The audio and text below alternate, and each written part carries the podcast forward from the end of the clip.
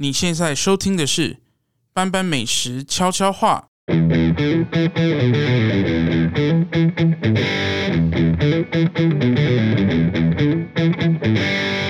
大家好，大家好，欢迎收听这一集的《班班美食悄悄话》。好像很久没有录音了呢，没有错，因为现在呢，录音室根本没有人敢去。那因为疫情已经进入了三级警戒也，也呃大概两个礼拜了，从五月十五号。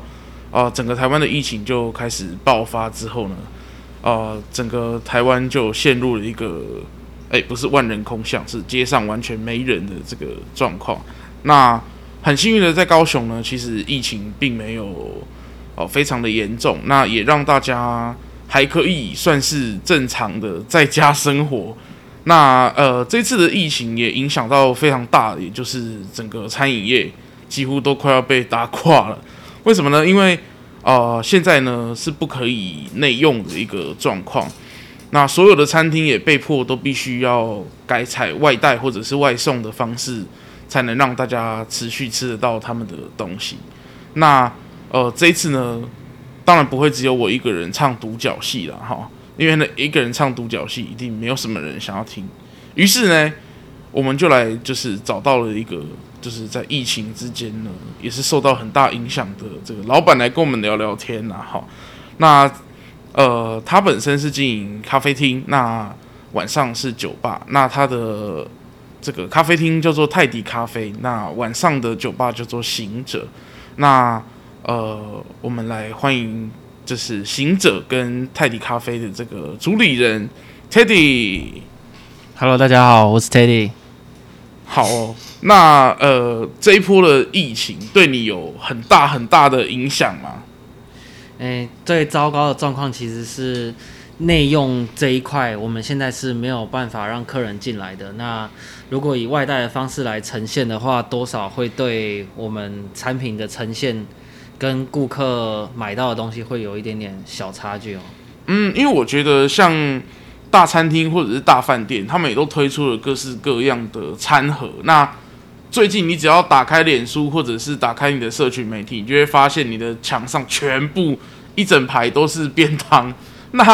哎、欸，就是我发现各式各样的便当琳琅满目，其实有的时候也会不知道自己到底要吃什么，于是也呃下定决心来开始帮大家整理懒人包。那就是以行政区来做一些划分。那如果你有兴趣，也可以哦到斑斑美食生活圈的部落格自己去看。那。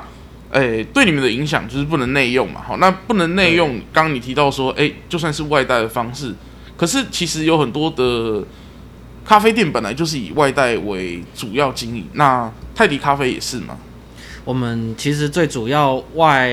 带，并不是我们的主轴，其实我们主要是外送的咖啡豆。所以针对于自家调理咖啡豆这个部分，我们的冲击反倒是小。对，但是如果是以外带饮品的部分来讲，这个这一波倒是就让外带饮品的数量减到了一个很低的状况。嗯，那原本卖的这些甜点，或者是说店里面所贩卖的餐点，也有受到很大的影响。基基本上来说，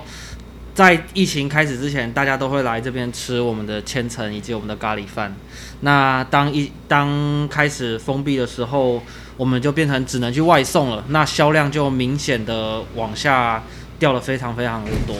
嗯，有八成吗？有，这绝对是有八成的。对，因为我发现很多的餐厅的业者，他们虽然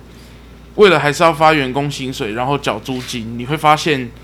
呃，整个大家都在做很多的宣传，有关于我们家可以外带什么东西呀、然后调理包啊，然后。各式各样的真空包也都出现了，那但是呢，你会发现大家还是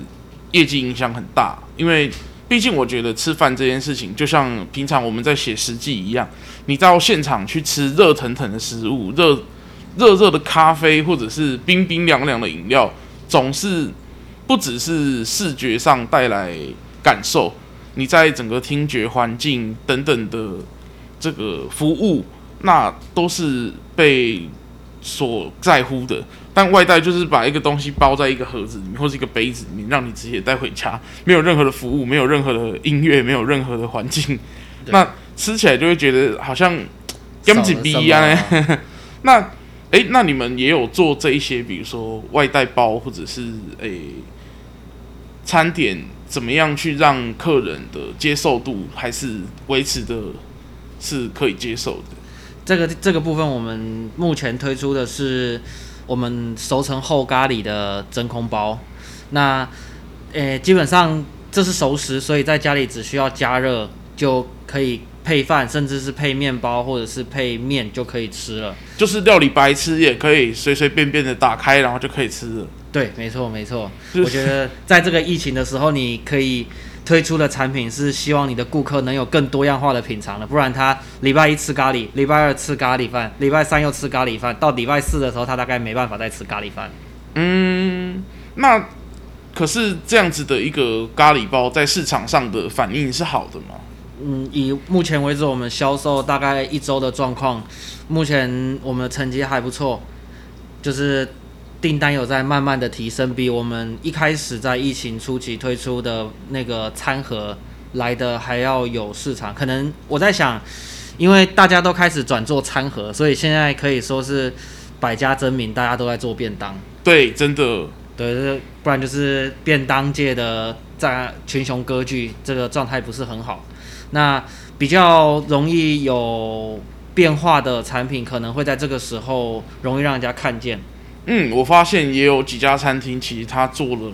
跟大家很不一样的路线，因为他做的可能是像火锅店好了，他们就是把所有的肉、所有的汤头、所有的蔬菜都帮你包成一包一包。然后你回家就可以直接把它倒进去锅子里面，就可以自己煮火锅。对，你就不用去市场还要买很多的菜回家自己切，而且可以减少接触。对，可以减少接触。那而且推出个人锅，就是让你一个人在在家里也可以吃得很开心。那呃，另外也有看到一些业者，他是做单道菜，就是说就像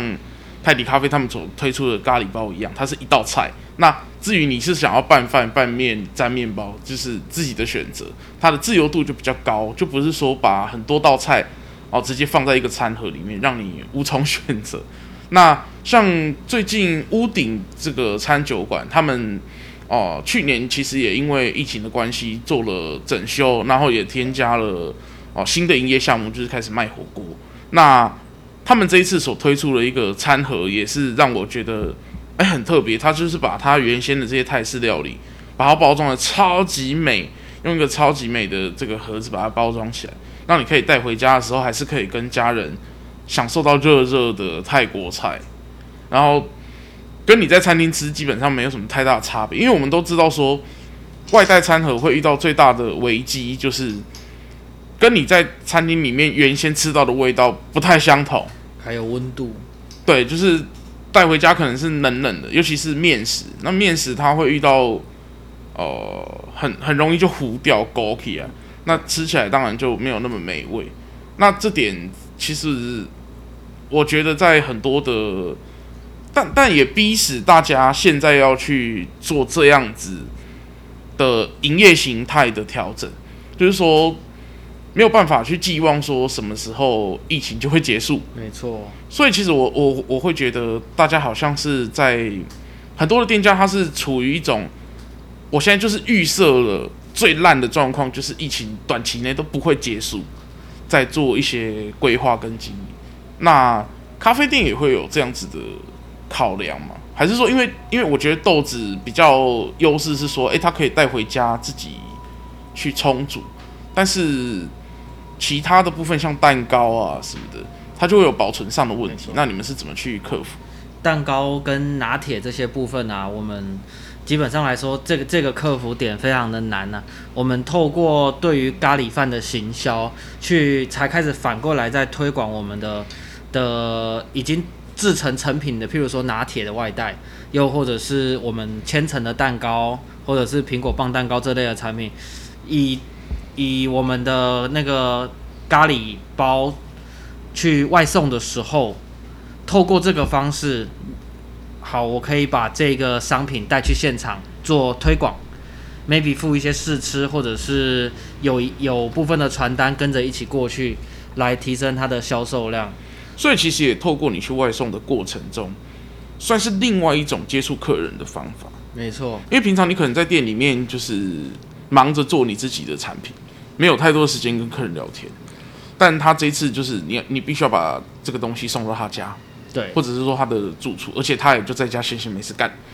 那 所以你如果有付一些试吃品或者是试用包，他就会有那个美国时间把它打开来好好吃吃看。对，就是他他平常可能也忙着来咖啡店谈生意或者是做他自己的事情，没有办法好好的去享受他啊、呃、眼前的这这一道餐点。对，那。我发现也有很多的业者，他们是选择了去跟外送平台做合作，比如说 Uber Eats 或者是 Foodpanda。那他也会遇到一个问题是，他做餐盒的利润本身就没有很好，那他还要配这个高昂的这个佣金的抽成，那真的是大概今天是呃挨北购物了，就是几乎是没有赚钱。这也是你没有选择外送平台的一个原因吗？我们在一开始就决定放弃外送平台。我觉得外送平台不是说不行，但是就像 Ben 刚讲的，就是他收的佣金其实是很高的。然后在佣金很高的情况之下，这样子的服务满足了方便，但是你却没有办法对于你的产品给予你顾客一定有的温度以及知识，因为毕竟外送服务员不会告诉你的客人说：“哇，我们的咖喱里面放了。”呃，很多种新香料，新鲜的，然后我们是用新鲜水果打，他不会，他大概就是帮你放在门口。那今天我吃了这个东西之后，我跟你的邂逅就到这边结束了。谢谢，拜拜，这样。对，没错，因为我明天要再点其他的东西来吃。而且因为外送平台上面就是很像在选美一样嘛，争奇斗艳，每一家都有每一家的折扣。那如果你刚好没有折扣，你就会被摆在比较后面。没错，你就会掉到很下面，几乎不会被选中的位置。那你在这边等客人，大概是可能一整天你等不到一两单的客人。不过，不过舍弃外送平台会有他需要自己面对的问题，因为很多的业者他其实是把外送平台当成是一个呃行销的管道，那让他的商品可以在平台上面获得曝光。但如果像就像泰迪咖啡选择了不去上外送平台，那你是怎么样去透过呃其他的行销工具去让消费者知道说，哎，你开始卖这个哦、咖喱包了？嗯，我觉得这这是一个很好的问题。平常大家都在努力开店，我们把所有的时间跟精力都花在去如何做好我们的产品。那当疫情发生的时候，我们有时间停下脚步来看看我们平常有哪一些事情还没有做，包含你在呃网络上的介绍，你用了什么平台，你在什么电商上面去上架你的产品，都可以透过这一段时间来做。因为我觉得可能老天给我们一个停下来的机会，去把还没有做完的事情做完。那趁着这个机会，我把东西放到我们的 Instagram，放到我们的 Facebook。然后进行投放，然后也上到了虾皮上面，并且在某一些呃聊天的社群上面开始曝光我们的产品，这些都是在这个疫情的时候我们才有办法去更加的去强化的部分，那让我们这一次推出的产品能够就是被大家看到。嗯哼，因为我发现这个这个做法其实有很多店家也会选择去做，只要他是没有。跟外送平台配合的嘛，他就必须要靠自己去自立自强。对，然后这个时候就会发现很多的人，他平常的累积就会呃很明显。像有的人，他可能在文案的撰写上，哦、呃，平常如果没有什么在更新的，他可能这个时候要临时抱佛脚，他也很难。那他平常可能对自己拍照，他只依靠哦、其他的创作者或者是。呃，商业摄影的话，他这个时候突然要去拍他的餐盒，好像也不容易拍得很漂亮。那这个时候他就会面面临一个很大的困难。那但是就像你刚提到说，哎，这里是一个很好的时机，让大家去好好的面对这件事情。因为呃，一个餐厅的经营管理绝对不只是餐点要好吃，更更何况呃，现在又拿掉了环境跟服务，那。你要怎么样去在消费者的面前有很多的啊吸引？因为价格也是一种吸引的方式。没错，因为你会发现有很多的平台会有买一送一，或者是说呃第二件半价的出现。那我觉得对你们影响最大的可能还是晚上酒吧不能营业的这个这个情况。对，这个这个状况其实因为在高雄，呃，应该说在台湾第一个列管的就是我们酒吧行业。那当然，网络上有很多的状况是在讲说酒吧或者是酒店等等不太相同。那酒吧可能没有被框列，不过综合综合现在被列进的范围，通常都是第一是非必要的场所，第二是呃通常会是夜晚的营业的地方。所以，即便我们跟大家在澄清，就是我们并没有陪酒这样子的东西，我们是属于经典的调酒吧，在这个部分依然是不太建议大家去营业啦。那一方面保护别人，一方面保护自己，但是相对的，他的收入就会变成零。这也是大家都呃，就是很会会觉得说，突然自己所有的营业额都没了，然后你可能还是要付租金啊，付员工薪水啊，